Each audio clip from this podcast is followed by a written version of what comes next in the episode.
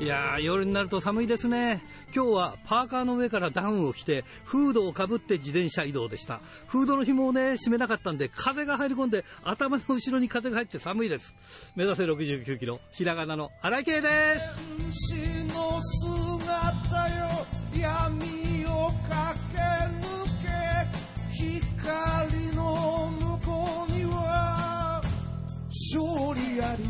ちょうど5日前にですね、えー、床屋に行って髪を短くしたんですよ。だからね、普通でも頭寒いんですけどね。でもね、まあ、自転車移動はね、こう、コロナの時代に3密にならないじゃないですか。もう本当にソーシャルディスタンスだから。だから移動手段としてはね、最適だと思ってるんですよね。でもあとどのくらい乗れるんだろうね。君は11月1日から乗るんだね。なんだかよくわかんないけどね。まあ、ということで、えー、今週も元気に張り切ってまいりましょう。まずはこちらからです。己だけチャンピオンベルトだけじゃない大事なもの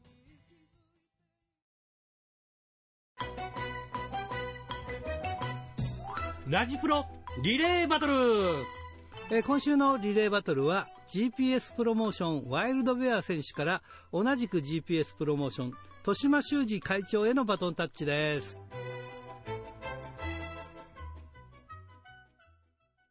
さあ、今日のゲストはこの方です。GPS プロモーション、豊島修司会長です。こんばんは、はい。よろしくお願いします。はい、お願いします。会長。はい。まあ、初めてお話しするんですけど、ちょっといろいろこう調べたら、なんか面白いですね。いろんな、いろんなことやってるっていうか、いろんな浮き沈みがあって、そうですね。プロレスと出会って、みたいな。はい、いやいやいや、なんか最初はあの、いわゆる喫音どもりという。あ、そうですね。生まれてよくご存知で。うん、ねはい。もう20代半ば、うん、30枚ぐらいまでロックスポ喋れなかったですね。ああのー、ある劇作家が言ってたんですけど、はい。どもりっていう、どもりって、まあ、今あんまりどもりって言っちゃいけない、喫音っていう言い方をす,、するんですが、ええ、あの、言葉を大事にするあまり、最初に言葉頭に浮かんだのを出そうと思って出ないんだっていう話をしてましたね。それもあります。うん、あのそれに対して、どの言葉を選択するかっていうのがちょっと頭を回ったりとか、はい、してるうちに、なんかむちゃくちゃなこと言ったりすることがありましたね。だから、えー、音の人は、すごく言葉を大事にして、綺麗な言葉を喋るんだということを書いてありましたね、逆にね。逆にそうなりたいですね。で、で、今度、あれですか、太宰治に傾倒してって、作家を志すそんなところまで、はい、そうなんです。まあ、もう喋れないので、うん、もう文章で読んでもらうしかないなと思いまして、中学生ぐらいだったんですかね。へえ。それで、サッカー志したけど挫折して、はい。えー、22歳の時に、建設会社？作ったの？そうですね。ええ。あのー、最初は、あのー、自分で自分を派遣するような、はいはい、そんな感じだったんですけど、はい、まあ、ちょうどバブルだったんで、はあはあ、あのー、20人、30人って社員も増えまして、うん、一時景気良かったですね。おはい。弾けてダメになりましたが。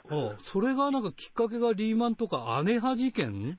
そうですね、それ、だいぶ後半になってからですけど、もう、一度ちょっと傾いて、もう一遍立て直して、作り直して頑張ってたんですけども、姉派事件で、あの半年間工事を着工しちゃいけないってことになって。あらららららら。ねということは、仕事がないわけですから、えー、その間、社員を食わせていく、運営していくっていうので、だいぶ体力を削られまして。懐かしいですね、あの、はい、羽事件っていうのはね。でも、あれ痛かったですね。そうですよね、えー、で、やっとなんとかなったと思ったら、今度はあのリーマンショックだったんで。えー、いやだからやっぱり時代経ってるなっていうのはね、今ね、あの、えー、AD がいるんですけど、はい、若いんですが、えー、金派って言ったら首かしげて、え？みたいな感じ。知らないよね。ねえー、リーマンショックはまあ名前でなんとか知ってるかもしれないですけどね。えー、あの、はい、ね、あの、建築、ななんていうか、基準のあの、そうですね。耐震基準。問題ですね。問題ですね。はい、いや、えー、すごかったですね。えすごかったですね。それで、結局は、そこで、あれですか？建築会社を一回辞めちゃうわけですか？えあのダメになっちゃいまして、うんうん。でまあお、お恥ずかしい話ではあるんですけど、なんとか持たそうと思って、あのー最終的には闇金使ったりなんだり、らららららろいろしてたもんで、うん。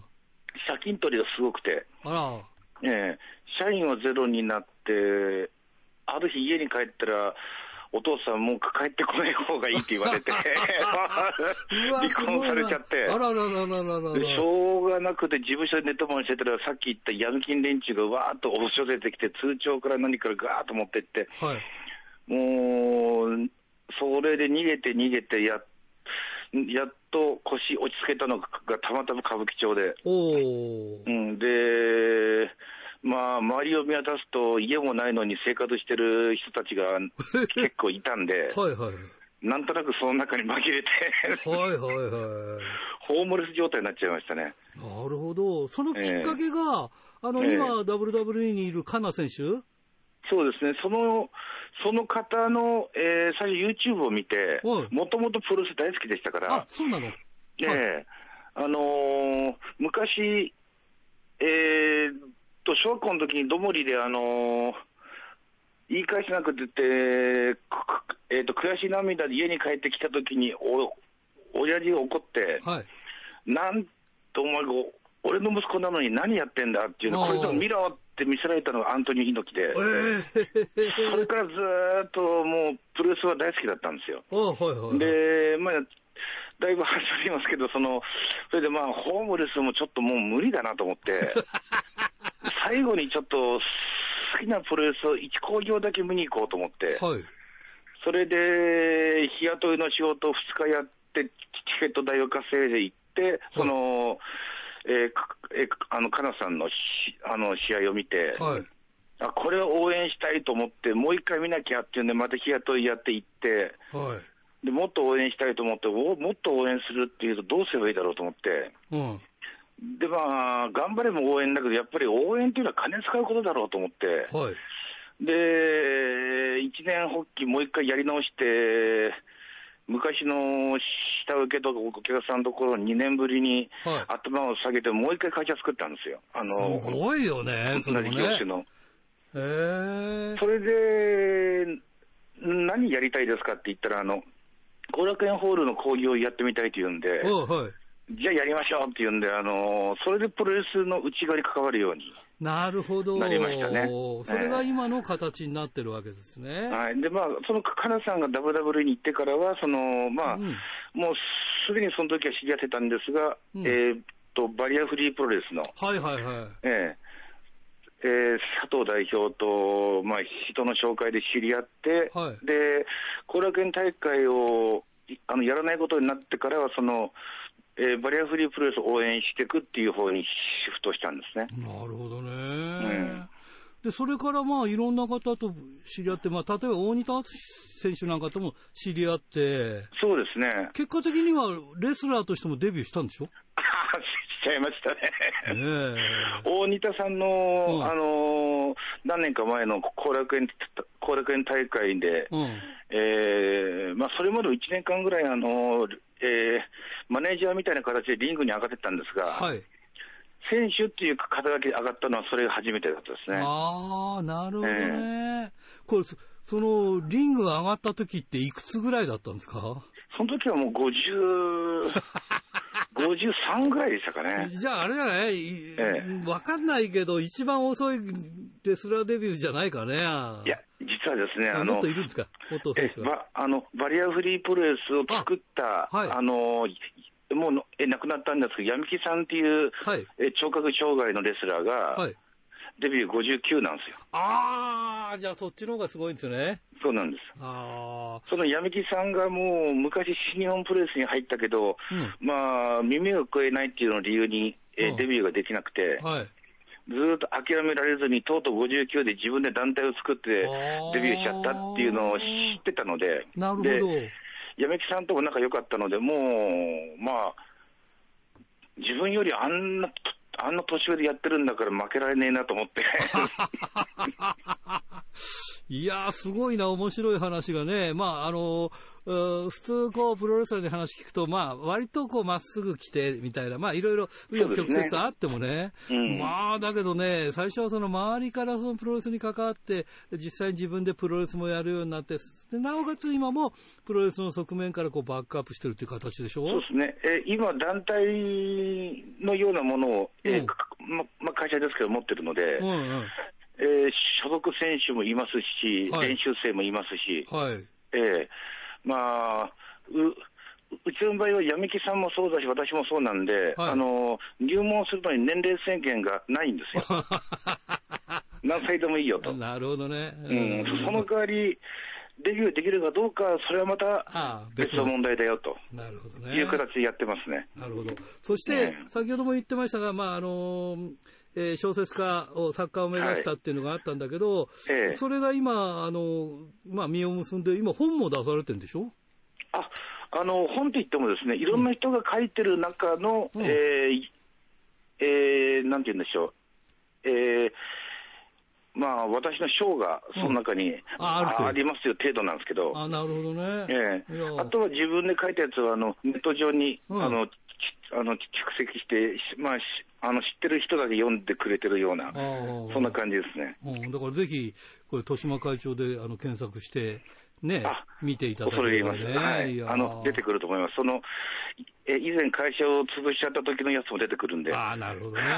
それはでも逆に言うとね、ええ、励みになりますよね。あの、潰してもまた新たに作れるっていうことですからね。うん、あの、ホームレス時代のことからもう一回、もう一回書きたいなと思ってるんですけどね、なかなか。ぜひぜひ、えええー、時間見て書いてみてください。ね はい、いや、面白かったです。あの、もっともっと話したいんですが、ちょっと時間が来てしまいましたので、でねはい、また機会作りますんで、よろしくお願いします。わかりました。よろしくお願いいたします。はい。それじゃあ、あの、次の方紹介していただきたいんですが、どなたを？はい。あの、先ほど言いました闇木のですね、はい、えー、息子で、えー、バリアフリープロレスを創業した、えー、現在うちの社長なんですけど、はい。佐藤武義を、はい。えー、紹介します。かしこまりました。はい。えー、それじゃあ本当に最後になります。全国のファンの皆さんにメッセージをお願いします。はい。はい、えー、プロレスを通じてですね、あのー、やる方も元気になる、見る方も元気になる。で、心は絶対年を取りませんので、えー、プロレスを通じて頑張っていきましょう。春日はい、こんばんは。よろしくお願いします。よろしくお願いします。はい。はい。今週は私へのファンレターはありますか？あファンレターはね、なんかちっちゃいのがあったけど、はい、まあいいやって感じで飛ばしてしまいました。ね、申し訳ありません。はい。はい、いいえ、大丈夫です。はい。ということでね、はい、10月31日の夜ですよ。はい。はい。ハロウィンです。あ、そうなんだよね。今年渋谷でハロウィン集まんないでくださいって言ったから、あんまりピンときてないんだよね。うん。うん。そうですか？あの、まあ、渋谷はね、そうやって、うん。現実世界では集まっちゃダメですよって、だからあの、バーチャル渋谷って言ってね、仮想の世界の渋谷の中で楽しみましょうっていう、うん。イベントが行われたりしますけれども。なるほどね。はい。ちなみに何もしてません。なんかした？そうですね。あのー、私は、はい。まあ、ハロウィンっていうと、大体コスプレ？うん。ね、っていうのが増えてきたんじゃないですか。そうですね。なんですけど、コスプレについて改めて今年は考えてみました。はい。はい、あの、コスプレって何ぞやって話なんですけど。はいはいはい。はい。で、あのー、そもそも、実はハロウィンに、うん、まあ、毎年私何かしら衣装を用意して、うん、まあ、警官とか、うん。あとはタクシードライバーとか、うんうん。まあ、いろんなね、うん、えやつをやってたんですけど、うん、それはコスプレではないということが分かりました。何なの？はい。っていうのは、うん、まあ、これはあくまでね、インターネットの一節の情報でしかないんですけれども、はい、コスプレというのは、はい、何かのキャラクターになりきること。はつまり、アニメとかの、はは。そうそうそう、っていう仕草を真似したり、ははは衣装を真似したり、はい、最近だとね、今年は鬼滅の刃の禰豆子とかね、うん、そういうのがコスプレであって、うん、衣装を着るだけとか、いうのは仮装だっていう。ああ、昔あの、盆踊りで仮装大会ってあったけど、その仮,、はい、仮装なんだね。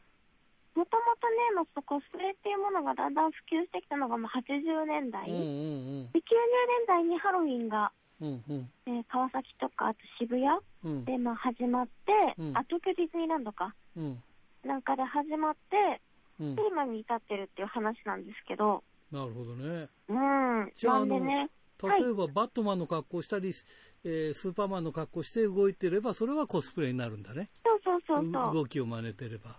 はい。あははなんですけど、ただ、うん、ドン・キホーテで売ってる衣装を買って、うん、着て、はい、あの、女性のポリスとか、うん、あとはね、あの、何ですか、スチュワーデス、今はキャビンアテンダントか、はい、とかやってるだけでは、それは仮想でしかないよっていうなるほどね話でした。はいはい。ね、ちなみに渋谷のそのバーチャルハロウィンでは、うん、結構気合入ってて、うん、その世界の中に入ると、さまざまなきゃりーぱみゅぱみゅちゃんとか、あとは、そうそう、 BiSHとかいろんな人の音楽ライブが見れたりとか、お笑い芸人さんのライブなんかもあるらしいですよ。へうん。ということで、現実世界ではできないものをバーチャルで楽しみましょうと。なるほどね。ということで、今年はなってますけどね。はい。うん。なんていうことと、はい。そうですね。まあ、最近、新井さんなんかイライラすることとかあります？ああ、イライラね。ちょっと前までイライラしたね。なんかこう、噛み合わなくてね。はい。相手ありきだからね、3つぐらい大きい仕事抱えててね。うん、2つダメになって1個だけせ、まあ、成功したっていうか、あの、あれだったけど、ちょっとイライラしてたね。うん。うんまあ、我々がね、働くってなるとね、すべてがこう、人がね、対人なんで。そうなんだよね。どうしてもね、うん、はい。こちらの思うようにはいかなかったりしますけど。それでね、はい、あの、LINE とか、すごい便利になるじゃない、今。メールとかさ。うん、で、それでやり取りしてんだけど、いざ仕事になったらそういうわけにいかないんだよね。あの、ちゃんとした。でも電話かけるにも、いつの時間帯がいいだろうかという、やっぱりそういうのイライラしてくるんでね。うん。うん。難しいなっていう。そうですね。私は、あの、最近まで、まあ、あの、物事を進めるにあたって、うん、あの、バーチャル会議というか、はい、オンライン会議ですね。はい、ネットでのテレビ電話を使って会議してて、はい、久しぶりっていうかそ、えっと、その会議を重ねて最終的に会っての会議を初めてしたんですけど、はいうん会っての方が話が早く進むねっていう結論になりました。そうだよね。なかなかね、オンラインの会議とかね、うん、バーチャルのものっていうのも難しいなと思うんですが。僕のとこはズームでやってんだけどさ、うん。やっぱり熱が伝わらないんだよね。はいはい。うん、だからやっぱりね、んで、こう、なんかやっぱり、二度三度説明しないと分かんないとかさ、いろ,、いろあるよね。うん。まあまあ、でもまあ、時間はね、かからないからいいよね。あの、そこまで行かなくていいからさ。まあ、そうですね。そういうね。うん。うん、まあ、あの、テレビぐらい、うん、今の液晶テレビの大きいやつぐらいに、うん、自分の姿を映して、うん、さらに何回も何回も何回も何回も何回もプレゼンの練習をした上で、伝えるっていうぐらいじゃないと、うんお笑い芸人さんのネタとかで、だから面白いわけじゃないですか。ああ、そうかそうかそうか。だから感動するし。ああ。っていう、ただ、いつものこういう調子で喋ってるだけで、うん、声で物事を伝えるっていうのはなかなか難しいのかもしれませんね。そうだね。はい。ちなみに私はあの、イライラした時っていうのは、はい、えっと、上から物を言ってくる人が結構、まあ、多いんですよ。おうおうはい。普段がこんな喋り方だったりとか、うんうん、見た目もあんまりプロレスラーっぽくないので、うん、ちょっと舐められることも多くて、うん、でそういう時は、うん、あの、相対性理論って考えてます。アインシュタインですか？はい、そうです。おどどういうふうどういうことかっていうと、うん、我々が生活してる、まあ、地面と、うん、あとは、まあ、東京スカイツリーとかでいいでしょう。はい。スカイツリーの上と、うん、時間の進み方が違うんですよ。うんうん。だから、うん、あの、高いところにいる人って、うん、ちょっと早く時間が進んでるんですよ。はい。だから、上から物を言ってる人は、うんうん、早く死んじゃうって思ってます。なるほどね。はい。そうか。っていう、はい、アイアインシュタインの相対性理論っていうのを、だいぶ歪んで解釈して、うん、ストレストレス解消してるっていう。じゃあなんかいろんな理論をさ、そう歪んで解釈すればいろんなことにこじつけられるよね。そうですね。ただそれやりすぎると、うん。本当にただの自己中心的な人間になってしまうので 確かにそれはそうだな。誰も寄ってきてくれないっていうね。えー、仕事以外のね、すべてのことが我々対人なんで。ああ、そうだね。それそうですね。ああ。プロレスなんか特にそうじゃん。相手ありきだからね。そうそうそう。うん、ね、もちろん試合相手もそうですし、うん、あとお客さんもね、すべて人ですからね、うん、そうなんだよな。うん。うん。いや、でも物考えようなんだろう、そうやって、その相対性理論で考えるとか。まあ、無理やりまとめると、うん、今回の、ね、新型コロナ流行によって、うん、バーチャルのものが流行って、バーチャルの渋谷があり、バーチャルの会議があり、そして人がね、あの、ちょっと上から言ってくるときは相対性理論っていうとんでもない歪んだ考え方をしてっていうのがありっていう。そうだよね。そう、新井さんの言う通り、ものは考えよう。うん。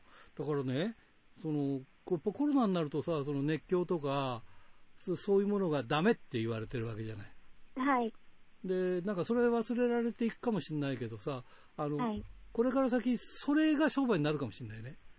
わかります。熱狂を売るとかっていうのがね。うん、というか、うん、そうやって人をバーチャルの世界で生活するようになったら、うん、人間ってどうしたって、うん、めちゃめちゃ自分自身をきれいに着飾ったりとか、もともとは五頭身とかのこんなね、人間なのに、うんうん。で、給湯神とかのスラーっとしたモデル体型の人ばっかりがこういるっていう街ができるわけじゃないですか。そうだよね。うん、で、うん、実際はあったらちゃんと体温があって、うん、あの、匂いがして、うん、汗をかいて血が流れてっていう人なんだけれども、はい、バーチャルではやっぱ冷たいわけですよ。そうだね。人の体温とか、今は嫌われてるその飛沫って悲しいですよね。我々のこう、情熱みたいなものを飛沫っていう一言で片付けられるっていう。そうだよな。こと。うん、情熱なんだもんな。そう、だから、あえてのその飛沫とか、うんうん、体温、熱、血、うん、しぶき、汗、そういうものが、うん、これから先は、大事なものになってくるんじゃないかなって。そうだね。だから、うん、これからなんか考えれば考えるほどいろんなものが商売になってくるなって思っておりますよ。はい。もう逆転の発想だね。今言ったね。そうですね。アインシュタインの発,、まあ、発想でいきたいと思いますんで、うん。はい。はい。来週もよろしくお願いします。はい。はい。ドクター。はい、どうも。今週もよろしくお願いします。はい、よろしくお願いします。はいはい。えーとね、あれですね、えー、まあ、プロレス界いろんな話題ありますけれどもですね、うん、あの、今回ちょっとまずですね、うん、あの、先週の訂正からちょっと入らせていただきたいと思いますね。はい。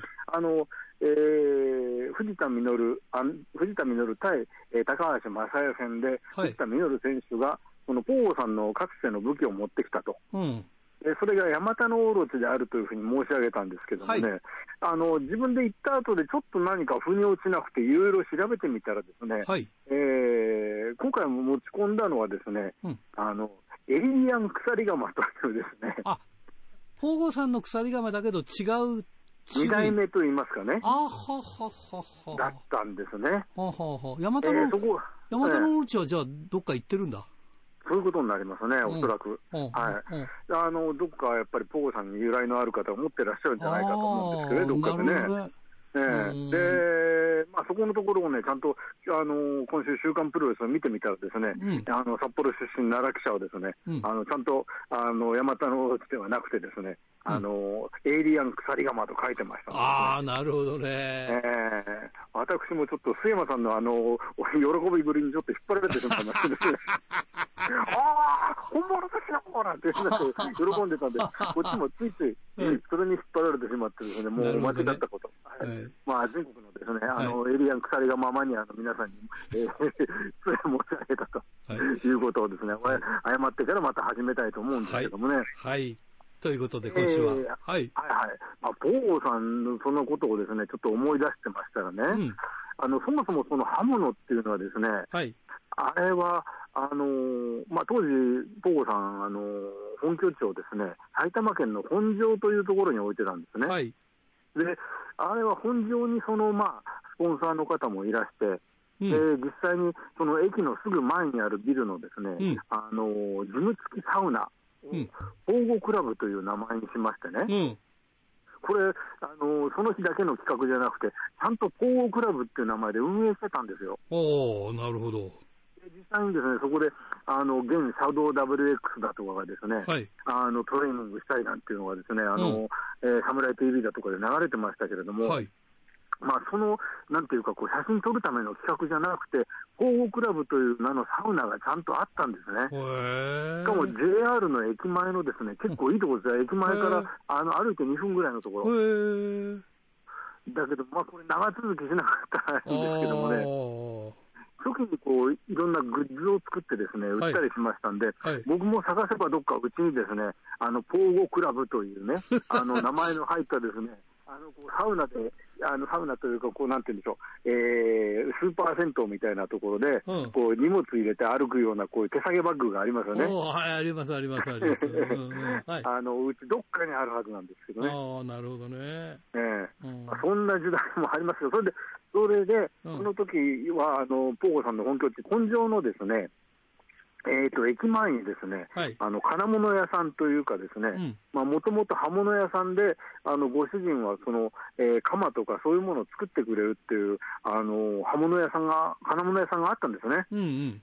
昔の金物屋さんっていうのは、あの今みたいに例えばあのホームセンターみたいにですね、とんかつとか、あの蝶つがいとかそういうの売ってるだけじゃなくて、あの刃物をこう、なんていうんでしょうね、こうえー、こう打ってですね、作ってくれるところがあったんですよね、はいはい、クワとクワとか鎌とかね、そういうね、職人さんに頼んで作ってもらったのが、なるほど。エイリアン鎖釜とか、あのそういったもののね、あの一連のものなんですよね。ちゃんとお金かかってるわけですな、じゃあ。いや、と思いますね。あの、その職人さんにも僕一回会ったことあります。いやいやいや、何の話をしたんですかいや、サムライ TV の企画で行った時に、うん、あ、この人が作ってるんだっていうのが分かりましてね。うんうん、ボコさんが、これが俺の武器職人だって言って紹介してくれるわけですよ。武器職人だってね。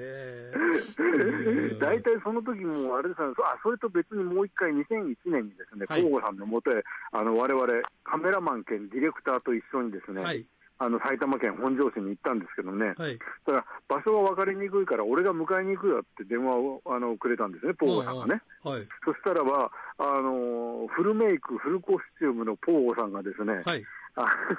国産車、国産ファミリーカーに乗って、ね、やってきましてですね、多分あれは三菱の、えー、なんだったかな、MPV とかなんとかいう車だったかと思うんですけどね、それ運転、自ら運転してきましてね、はい、ディレクターは、あのとっさに、あのドクター、この場でですね、じゃあ、あのポーゴさんが車でやってきて、あの拉致されるっていう映像を撮りましょうかって言うから、いや、それはないでしょってやめたんですけどね、そういう記憶もありますけどね。あなるほどね。なんか、ポーゴさんが絡むとですね、こういう、なんとか、どこかちょっとのどかなようなですね、ある意味バカバカしいようなですね、うん、あのそういう、えー、なんというか、こう、バカバカしいと見えるようなことを非常に一生懸命やってるというね、うん、あのプロレスの原点のようなことが目目に入りましてですね、はい、えー、なんというかこう、ある意味の感銘を受けたことをもういつも思い出しますね。そうですね。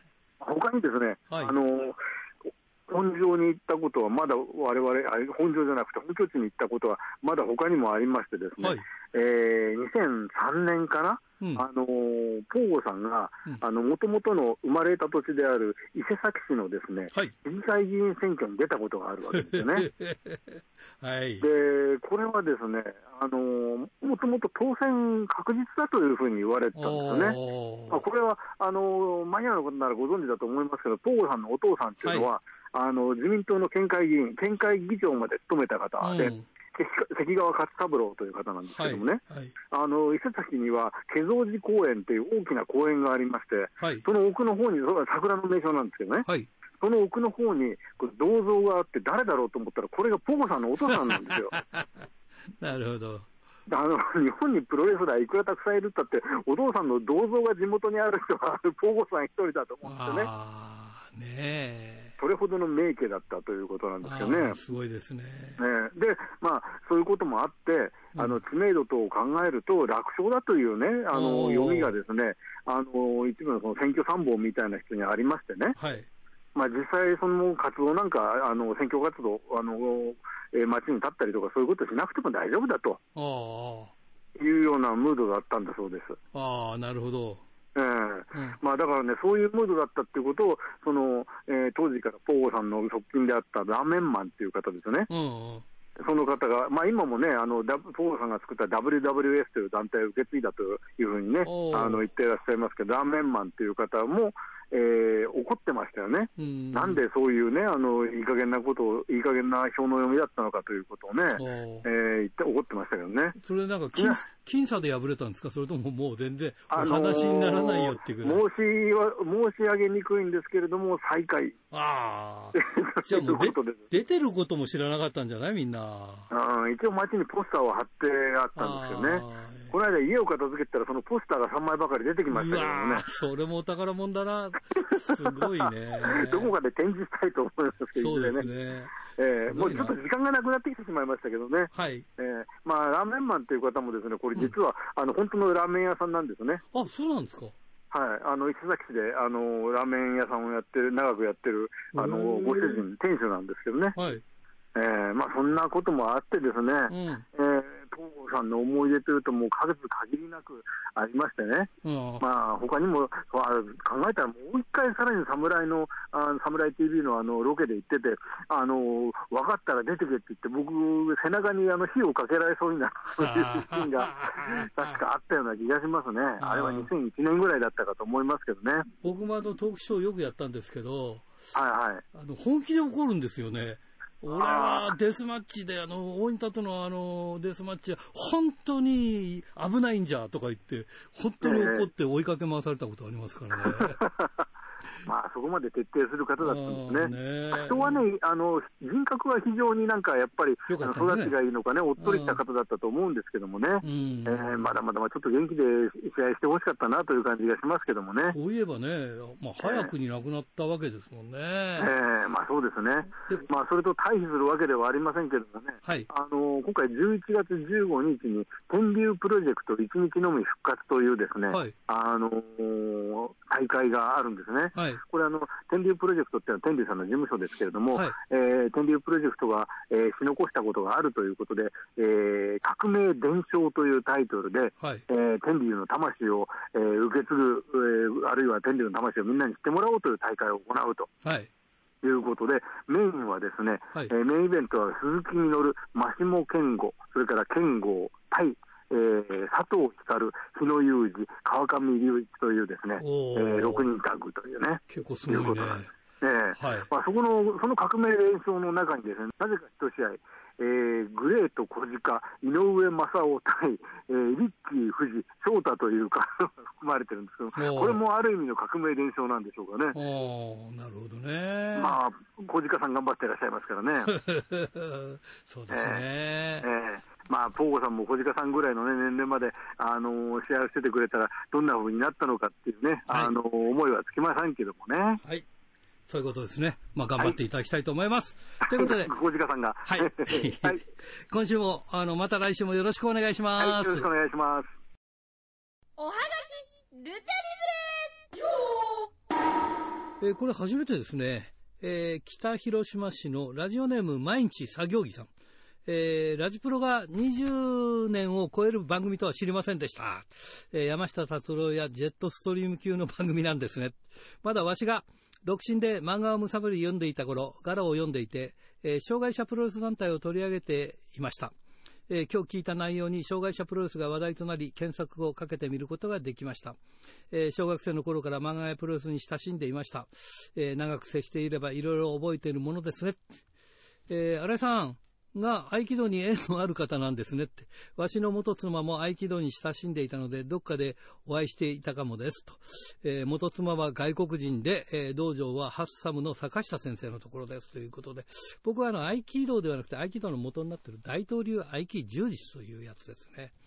えー、話は飛びましたが、千歳の春楽に行きました。小柄な店員さんが頑張っていました。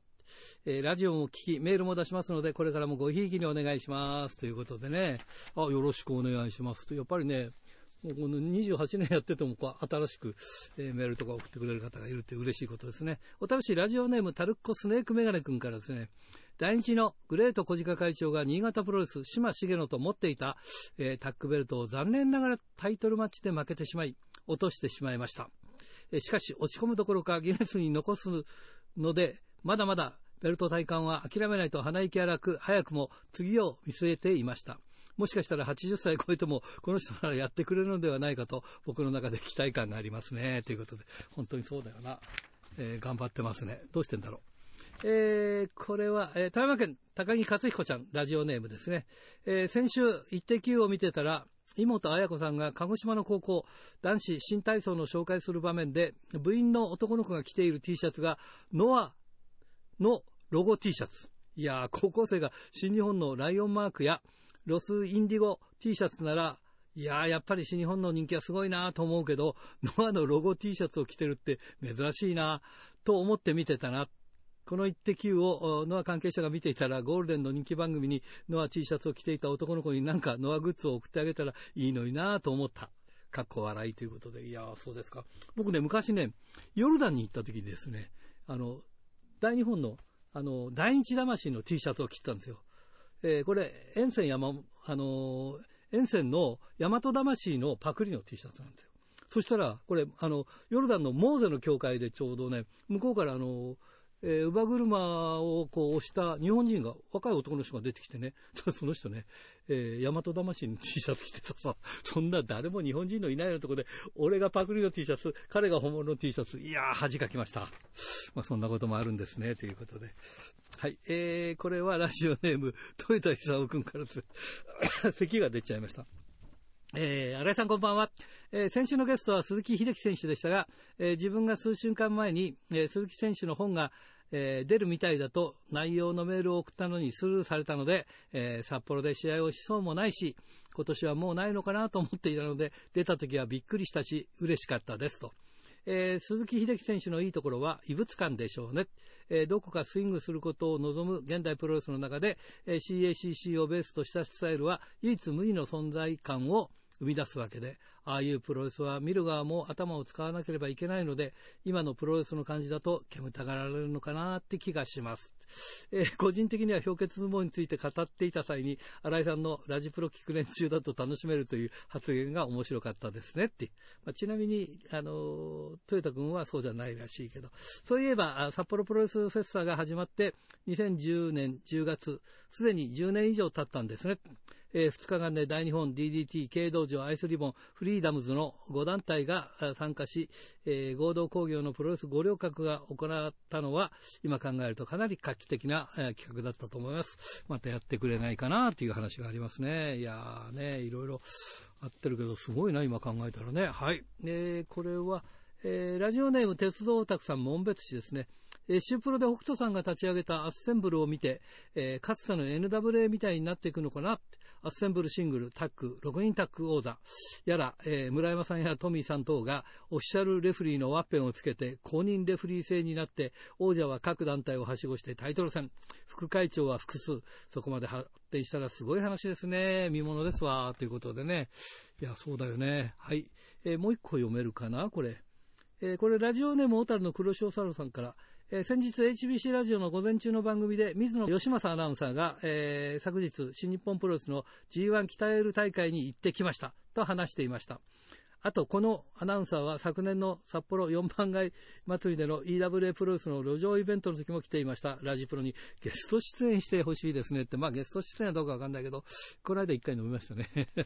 あもう一個読めるかな？じゃあこれ読むか。えー、ラジオネーム、千歳の大和武さんからですね、えー、リンガーランサーの田中ケロさんが10月23日、プロレスラーの佐野直志選手が、えー、職務質問されているところに遭遇したとツイッターで報告していました。佐野選手の帽子には危険第一と刺繍され、黒いマスクながら逮捕かと思ったら、警察官が大のプロレスファンで、佐野選手はケロさんに昔から見てくださってました。ありがたいことですと、えー、警官とのやり取りを報告していました。ということで、すごいね。ということで、おはがき、ルチャリブレでした。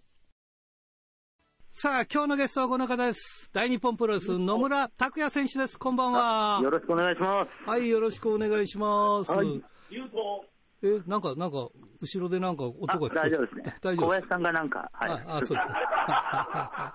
あ、そういやね、あの、はい、誕生日おめでとう。あありがとうございます。いくつになった？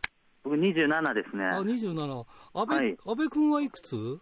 安倍25とかじゃないですか、今年で。あ、じゃあ2個下なんだ。はい。タックチャンピオンおめでとうね。ありがとうございます。はい。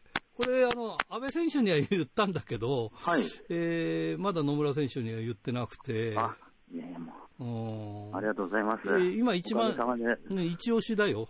アストロノーツ。うん、アストロノーツが一押しだ。すいません、ありがとうございます。いや、いいよね。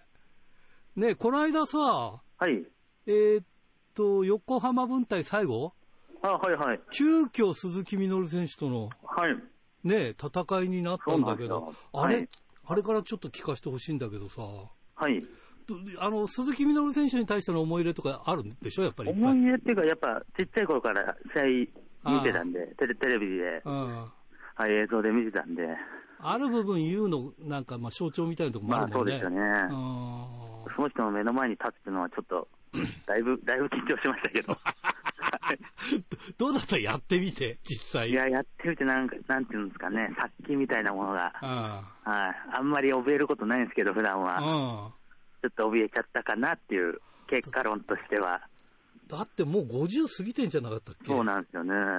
すごいコンディションいいんで。そうだよね。だってさ、ラジプロが今28年だけど、はい、ラジプロの1回目のゲストが鈴木みのる選手なんだよね。そうなんですか？そうなんだよ。だから、その前からや、彼はやってるから、新日本でね。すごいですね、そう考えると。28年前はだからパンクラスだったからさ、そうそうそうそう。すごいよね。いや、すごいですよ。一戦でずっとやってんだよ。そうですよね。うん、この第一線でずっと、この年までやってるなんて、うん、他に、他のレスはいないですからね。そうだよね。なんか、お餅みたいな体してるって言ってましたよね。あ、そうなんですよ。お餅みたいな体って言われたああ、ね、ペタペタしてるみたいな、ね。ペタペタ、みたいです。はい。はい、ところで、まあ、タッグチャンピオンになったんですが、どうですか、はい、やっぱり景色変わりましたか？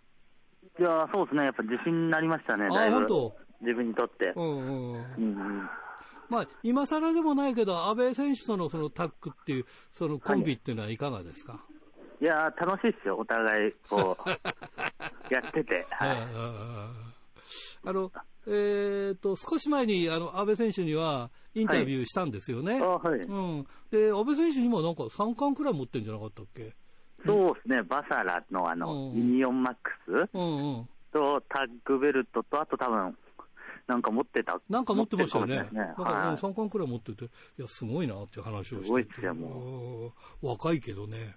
そうなんですよね。なんか、なんか、こう同じ、やっぱり彼もその有形が好きでみたいな、バチバチが好きでみたいなことを公言してね、はい、それであの、まあ、引退したけど、澤君なんかと、ね、一緒にあのやっててね、はい、もう本当にやり、やりすぎくらいがちょうどいいみたいなことでやってて、そ小気味がいいんだよね、非常に、二人ともね。うん。どう？もう、こう、こうなったら、こう、いろんなところの、その、タッグチャンピオンとやってみたい？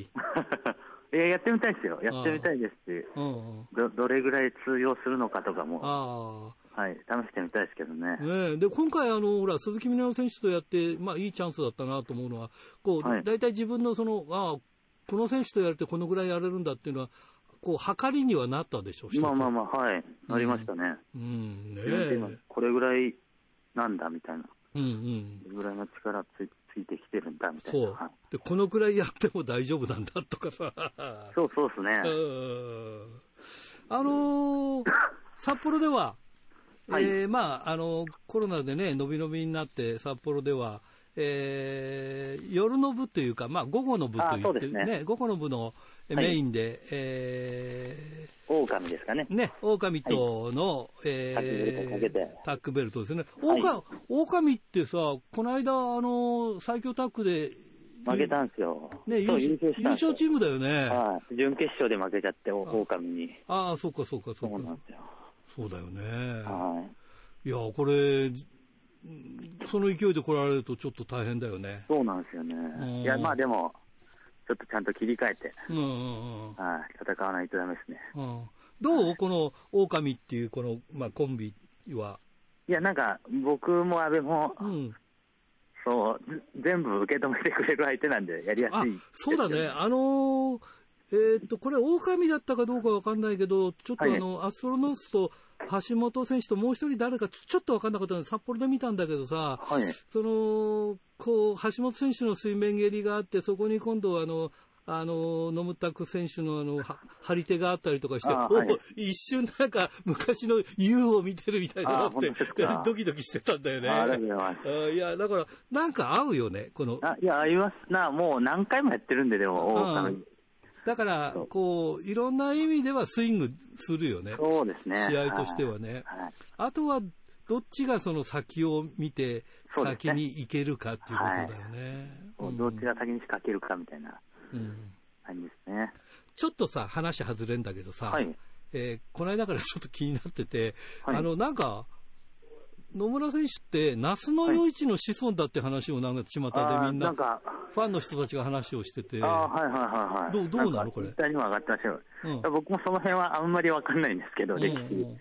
あ詳しくないんですけど、なんかその歴史詳しい知人の方はそういうおっしゃってたんで、うん、で、なんかそれを記事に、それが記事になってたっていう感じですね。だからじいちゃんばあちゃんからそんな話聞いたりとか、周りから聞いたりっていう話はないんだ。いや、覚えてないですね。もし聞いてたとしても覚えてないと思います。えっ、と、野村選手はどこ出身なの？僕、栃木なんですよ。那須の余市も那須って栃木の那須なの、はい、この人。そうですね、多分。ああ、だから那須の余市なんだよね。はい、と栃木は那須なの？いや、那須じゃないですよ。自分、宇都宮なんですよ。ああ、そうかそうか。でもまあ、その辺はね、いろいろ。まあ、離れたりとかいろいろあるだろうからね。ああ。じゃあなんか学生時代に弓を引いてたとかそういうのはないのね。そういうのも特にない 特にない。あればね、さすが夏の夜市のって。でもなんかさ、あの、テレビとか、その映画とかで夏の夜市のイメージってなんか、ああ、野村選手に似てるかもしんねえなって。なんか、本当か？いい男っていうか、割と色、色男のイメージじゃない夏の夜市ってさ。高顔の美少年みたいな、ね、うん、そんな、はい、そんなイメージだからね。ああ、そんな。じゃあ本人は知らないんだ、これ。僕はわかんよくわかんないですけど、まあそういうことになってるっていう、あれですね。なるほどね。はい、じゃあ、あの、え本題の方に戻っていくけど、はい、どうコロナの間は大変だったでしょう？大変でしたね。やっぱ、試合できないんで。うんうん。ね、で、やっぱり対人の練習もできないっていうか、自粛してたんで、もう、ウェイトトレーニングやったり、一人で走ったり、うん、うんそういう練習ばっかばっかでしたね。あはい、じゃあ、あのー、久しぶりにこう仕上げできたら、やっぱりそれは嬉しかったいや、嬉しかったですね。無観客でもやりましたよね。無観客でもやりました。どう？無観客とその観客入れてやる感じは。いや、最初は緊張しましたけど、1回目は。あ、どっち、その無観客の方？無観客。はい。けど、あんま変わんねえなと思って。あ、変わんない？いてもいなくても。変わんなかったですね。はい。やっぱりなんか、試合するとやっぱり自分のこう世界に入っちゃうっていうか。ね、スイッチ入って、はい。自分だけの世界に入りますね。うん、ただでもか、かあの、歓声があったりとか。まあそうですね。歓声が、そうですね。やっぱ一番、うん、今もあんまり出せないですけど。うん。励みになるよね。はい。なるんで。うんいや、だからそこだよね。やっぱりそうなんですよね、プロレスの良さとか、まあライブの良さっていうのは熱狂だから、その、今は熱狂を抑えなきゃいけない。まあまあまあ、そうなんですよね。そうね。それでさ、出せないっていうのが。そう。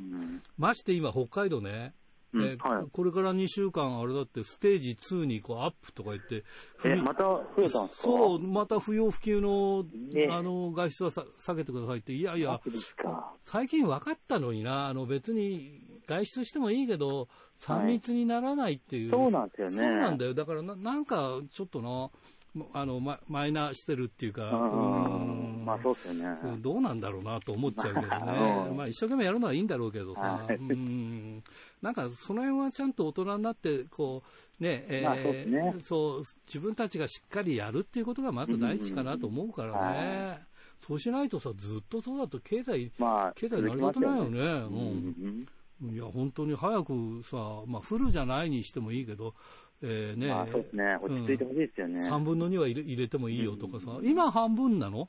今半分。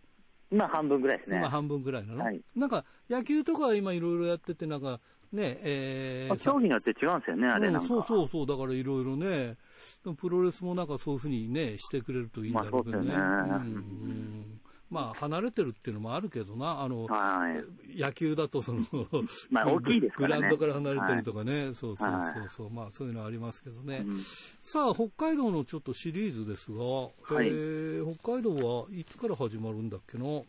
えー、4, 日ね、4日ですね、はい、4日、これ、釧路なんですが、はい、えー、これが釧路のえー、星雲大星雲大体育館というところでやるわけですね。はい。えー、そして、えー、11月5日、えー、はい、これは帯広大会だったんですけども、はい、帯広の大会のその場所が使えないということで、はい、幕別町の100年記念ホールに振り替えということになりますね。はい、で、11月7日、これ、苫小牧。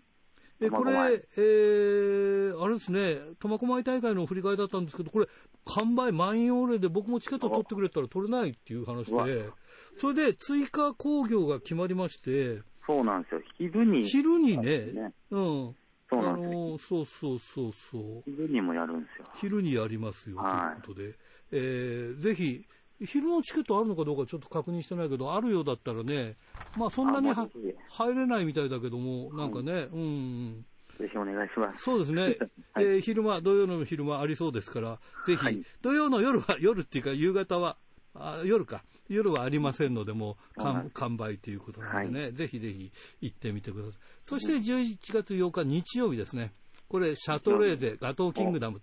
初めてなんですよ。そうなんですよ。うん、あのね、札幌市民は昔ね、テルメといって、温泉で、あの、すごい馴染みがあって、はい。ええー、あの、うちの今、若い、若い AD は首かしげてるんで知らないんだろうけど、もともと富良野の人間だから、まあ、知らないんだろうけど、若い頃からもうなんかね、あの、テルメっていう大きい、もう今でいうスーパー銭湯のもっとスーパー、スーパー、もっとでかい、もう、銭湯の走りだったんだよね。で、そこのホテルなんですけどね。そうなんですね。うん、そこでやるということでね。えー、これも、えー、昼夜という、夜じゃないんだね。夕方なんだよね。夕方ですかね。はい。うん、昼と夕方ということで、はい、ぜひお間違いないように。そして、北海道シリーズ最後が11月10日火曜日に、えー、網走北コミュニティセンターで、えー、行います。網走、はい。どう？久しぶりの北海道は。いや、楽しみですよ。ああ、そうだね。はい、ご飯美味しいですしね。ね。そう。でも、あの、あれだね、やっぱりチャンピオンになったせいもあるけど、少し喋るようになったね。あ、本当ですか？前は、まあ、まあ、いっぱいいっぱいなんですよ、みたいなことばっかり言って、マイク向けると、いや、もう本当に大変なんですよ、みたいなこと 言ってて、あのー、同じことばっかり言ってましたよね。そういうこともあったけどね、やっぱりその、えー、すごいなって、あの、やっぱりその、えー、そういうチャンピオンというか、器、器を、器が作るというのがありますよね。ねだから、上谷君もそうなんだ。結構マイク向けても、いやいや、もう本当にとか言って終わっちゃうんだけどさ。喋、えー、った方がいいよ。喋った方が、あの、いろいろ表現できるからね。まあまあ、ね、うん、あの、ラジオだからね、やっぱり喋んないとね、うん。はい、あれですけど、いや、あの、非常に楽しみにしておりますんで、まだまだ喋りたいんですけど、もうあっという間に時間が来てしまいましたので、えー、ぜひ、北海道大会、はい。頑張ってください。ありがとうございます。えー、タグマッチ、えー、期待しております。はい、それでは、最後になります。全国のファンの皆さんにメッセージをお願いします。全国のファンの皆さんにメッセージ。はい。このような時期で大変だとは思いますが、えー、僕たちもね、プロレスで少しでも世の中を勇気づけられたらなと思っていますので、皆さんも頑張って、お仕事とか頑張ってください。僕たちも頑張ります。さて、先週のプレゼントの当選者を発表しましょう。先週のプレゼントは回転寿司クリッパーと回転寿司春楽のお食事券3000円分を5名様にということでした。で、当選したのは港、えー、南区ラジオネームサンダーボーイさん、他4名様に当たりました。おめでとうございます。さて、今週のプレゼントは苫小牧白尾に店舗を持つ回転寿司クリッパーと苫小牧の100円クリッパー。千歳苫小牧にある回転寿司春楽、そして恵庭苫小牧の宅配店宅春楽のお食事券3000分を5名様にプレゼントします。どしどしご応募ください。メールアドレスは rpro.hbc.co.jp ファックスは011-232-1287。宛先は郵便番号060-8501。どちらも HBC ラジオラジプロと書いてください。来週の木曜日必着です。インターネットで聞く方は HBC をクリックしてください。寒くなってきました。皆さん頑張りましょう。ということで、いつものようにお相手はひらがなの荒井圭でした。じゃあまた来週まで。さようなら